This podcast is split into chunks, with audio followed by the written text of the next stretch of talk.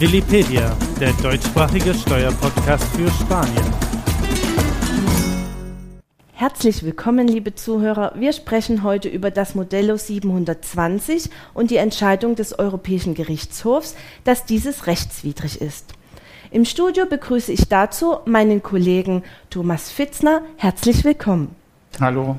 Erklären Sie uns doch bitte kurz, was hat es mit dem Modello 720 überhaupt auf sich? Diese Erklärung war von der spanischen Regierung konzipiert als eine Art Massenvernichtungswaffe gegen Korruption und Steuerhinterziehung. Man hat sich gedacht, wo verstecken die Schlawiner ihre Vermögenswerte? Natürlich im Ausland. Was macht man? Eine Informationserklärung, bei der man sein gesamtes Auslandsvermögen im Detail offenlegen muss. Und wenn man es nicht tut, wird man mit sehr harten Strafen bedroht. Das war die Idee und das ist im Jahr 2013 erstmals eingereicht worden und hat vom Beginn weg eigentlich für ganz äh, harte Kontroversen gesorgt. Welche Regelungen hat denn nun der Europäische Gerichtshof für rechtswidrig erklärt? Das war eben genau diese extrem hohen Strafen, die das Gesetz vorsieht. Äh, nämlich einerseits Formalstrafen.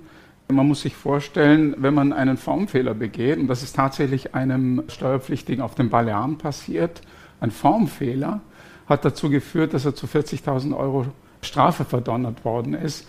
Es gibt keine ähnlich hohen Strafen in irgendwelchen anderen Erklärungen, sei es in der Körperschaftssteuer, Einkommensteuer, Vermögensteuer. Das Modello 720 steht einsam auf der Höhe bei diesem Strafmaß. Und dann gibt es noch eine andere Regelung, die war noch ein Stück problematischer. Wenn man nämlich Auslandsvermögen nicht rechtzeitig, nicht vollständig oder nicht korrekt angegeben hat, dann musste man es in der Einkommensteuererklärung als Einkommen nacherklären, was dann nochmal bestraft wurde. Das hat dazu geführt, dass das Modello 720 praktisch und faktisch die Verjährung ausgehebelt hat, die ja in Spanien bekanntermaßen vier Jahre beträgt bei den Standardfällen.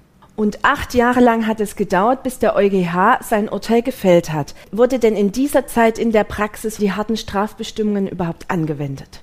Interessanter Punkt, denn tatsächlich hat sich das Finanzamt vor allen Dingen in den letzten Jahren sehr stark zurückgehalten. Wahrscheinlich erwartete man schon Probleme durch einen ÖGH-Schuldspruch. Es kam aber zu einigen Fällen. Sehr bekannt ist das Schicksal eines andalusischen Rentners, der in der Schweiz auf einem Bankkonto 340.000 Euro liegen hatte, aus einem nicht versteuerten Verkauf, der allerdings vor 20 Jahren stattgefunden hat, also lange verjährt. Der hat das zu spät angegeben, also außerhalb der Frist und wurde gesamthaft gesehen mit allen Strafen und Nachzahlungen, die das Modello 720 vorsieht, zu 440.000 Euro Strafe verdonnert. Das heißt mehr, als er da tatsächlich verschleiert hatte. Und dieser Fall hat unter anderem anderen Fällen auch dazu gedient, der EU-Kommission darzulegen, dass, dass die sehr, sehr harten Strafbestimmungen in der Praxis durchaus auch angewendet werden. Und hat die spanische Regierung inzwischen auf das Gerichtsurteil reagiert? Die hat blitzartig reagiert, als ob sie es erwartet hätten. Noch am selben Tag, am 27. Äh, Januar, hat die Finanzministerin angekündigt, dass das Gesetz vor April noch äh, reformiert werden soll. Das gibt zu bedenken, denn wir sind jetzt gerade dabei, die Auslandsvermögenserklärungen für das Jahr 2021 einzuführen zu, zu erstellen und einzureichen. Wir haben Zeit dafür bis Ende März. Das bedeutet also, dass bis Ende der Einreichungsfrist eine neue Regelung in Kraft sein wird. Wir erwarten allerdings nicht, dass diese Regelung an der Systematik oder an der Pflicht oder an den Fristen irgendetwas ändern wird, sondern tatsächlich nur diese Strafbestimmungen betreffen wird. Und was empfehlen Sie denn jetzt Residenten in Spanien? Können die das Modello 720 getrost vergessen? Wir empfehlen ja grundsätzlich und speziell ausländischen Residenten, dass sie alle steuerlichen Verpflichtungen erfüllen sollen. Äh, man kommt hierher, um Lebensqualität zu genießen und nicht um sich mit dem Finanzamt zu streiten. Im konkreten Fall des Modello 720 wissen wir ja auch momentan nicht, wie geringfügig die zukünftigen Strafregelungen äh, sein werden.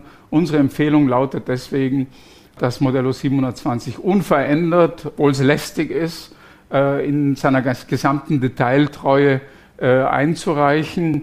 Unter anderem auch deshalb, weil dass äh, die Auslandsvermögenserklärungen den Steuerberater dabei hilft, sich auch schon für die Einkommen- und Vermögensteuer vorzubereiten. Hat also durchaus seinen Nutzen.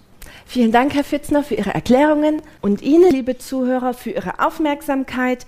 Weitere Informationen zum Modello 720 finden Sie in unserem Wikipedia und natürlich helfen wir auch Ihnen im persönlichen Kontakt mit der Plattes Group weiter. Alle Kontaktmöglichkeiten dazu finden Sie in der Beschreibung dieses Podcasts.